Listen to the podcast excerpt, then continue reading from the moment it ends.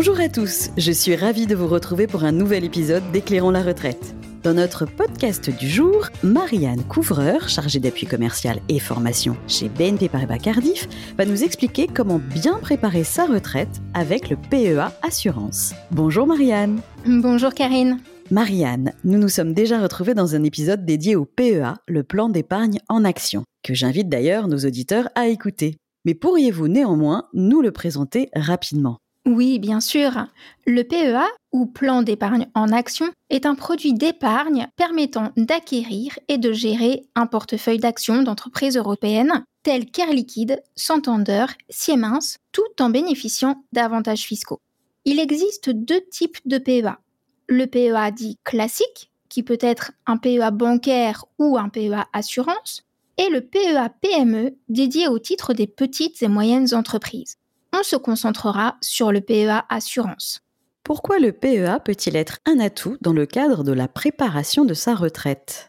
De par les investissements que le client va effectuer et les gains potentiels qu'il va réaliser, il va pouvoir se constituer un complément de revenus utilisable lors de la retraite. Il sera possible de récupérer les fonds figurant sur le PEA au moment de la retraite ou bien avant, pour autant que le contrat ait plus de 5 ans. Rappelons que si les retraits interviennent avant les 5 ans du contrat, celui-ci sera clôturé. Un des avantages de ce contrat est que les fonds peuvent être récupérés soit en capital, soit en rente viagère défiscalisée. Rappelons que depuis 2019, lorsque le PEA a plus de 5 ans, il est possible de continuer d'effectuer des versements après avoir fait des retraits. Auparavant, tout retrait ne permettait plus de reverser. Le PEA est également un très bon outil de diversification. Le client peut investir dans des actions européennes ou bien des fonds composés de différentes actions. Enfin, comme nous l'avons vu lors de notre précédent podcast, le PEA présente un cadre fiscal avantageux. Vous parliez de diversification. C'est un terme que l'on entend beaucoup lorsqu'on évoque le PEA. Pourriez-vous nous expliquer rapidement en quoi consiste la diversification et par là même pourquoi le PEA Assurance est intéressant dans ce cas pour préparer sa retraite? La diversification consiste à varier ses placements. Par exemple, placer une partie de son épargne dans des comptes surlivrés, une autre partie en assurance vie, enfin une dernière en titre. Et les supports sur lesquels le client va investir, comme par exemple du fonds en euros, des actions, des obligations. En diversifiant ses investissements, le client peut être amené à prendre plus de risques. C'est le cas s'il investit dans des actions par exemple. Mais les perspectives de rendement sont également plus intéressantes.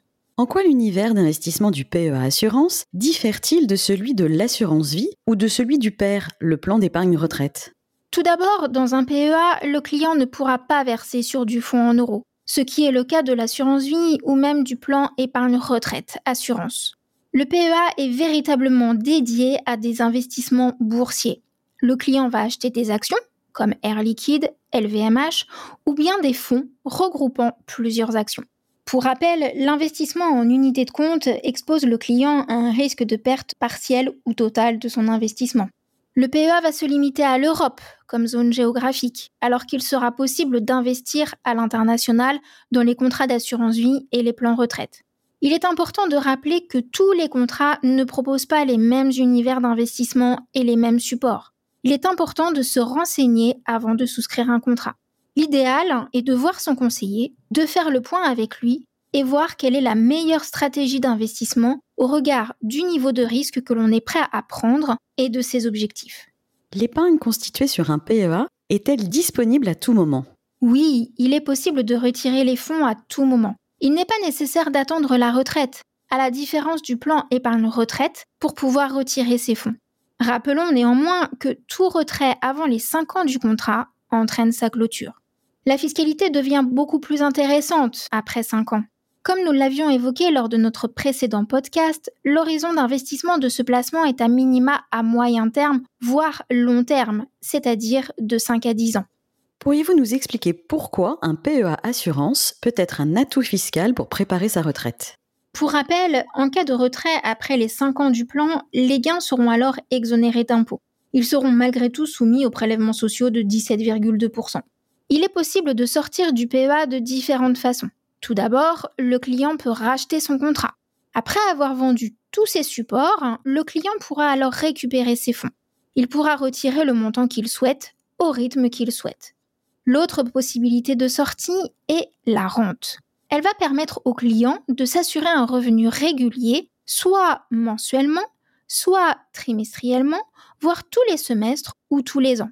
Par ailleurs, il connaît le montant dès la mise en place de la rente. Il sait donc quand et quel montant lui sera versé. Le PEA est un des rares placements à bénéficier d'une rente viagère totalement exonérée d'impôt sur le revenu. Enfin, il est possible, après la vente de titres, de réinvestir les plus-values sans avoir à sortir les fonds du PEA. Il n'y a aucun impact fiscal dans ce cas. Imaginons que je souhaite utiliser mon PEA pour préparer ma retraite. Quels sont les points de vigilance à avoir en tête? Comme tout contrat proposant des avantages fiscaux, il est assorti de certaines contraintes.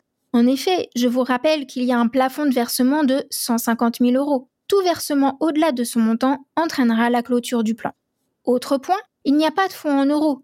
Les sommes sont investies dans des supports risqués. Le client doit donc être prêt à prendre ce risque et voir la valeur du contrat baisser, parfois, si les marchés sont moins favorables. Enfin, des frais de gestion sur les titres détenus dans le contrat sont pris tous les ans. Comparons à nouveau le PEA Assurance avec l'assurance vie ou le père. Pourriez-vous nous dire en quoi le PEA se distingue-t-il des deux placements favoris des Français pour la préparation de la retraite? Comme nous l'avons exposé tout au long de cet épisode, l'univers d'investissement entre ces placements est différent. En assurance vie, le client peut investir sur des supports sécurisés tels que le fonds en euros, alors que ce n'est pas le cas dans le PEA. Par ailleurs, l'horizon de placement n'est pas le même. Le PER ne pouvant être débloqué qu'au moment de la retraite, le client ne pourra pas utiliser les fonds avant, alors qu'il pourra retirer tout ou partie de son capital sur un contrat d'assurance vie ou un PEA. Enfin, les versements sont plafonnés dans un PEA alors qu'ils ne le sont pas sur un PER ou une assurance vie. Pour conclure, tous ces placements ne sont-ils pas finalement complémentaires? Vous avez raison, tous ces placements sont complémentaires dans une optique de diversification de son épargne et pour répondre aux objectifs du client. Ils ont des fonctionnements différents, comme nous l'avons vu. Par ailleurs, ils permettent tous d'optimiser d'une manière ou d'une autre la fiscalité de ce complément de revenus au moment de la retraite. C'est ici une excellente manière d'optimiser sa stratégie patrimoniale et de préparer sa retraite. Gardons en tête qu'il est important de toujours bien penser à faire le point avec son conseiller. Un grand merci Marianne pour vos éclairages et merci à vous pour votre écoute. N'hésitez pas à partager ce podcast autour de vous et à nous proposer les sujets sur lesquels vous aimeriez entendre nos experts. À très vite pour un nouvel épisode d'Éclairons la retraite.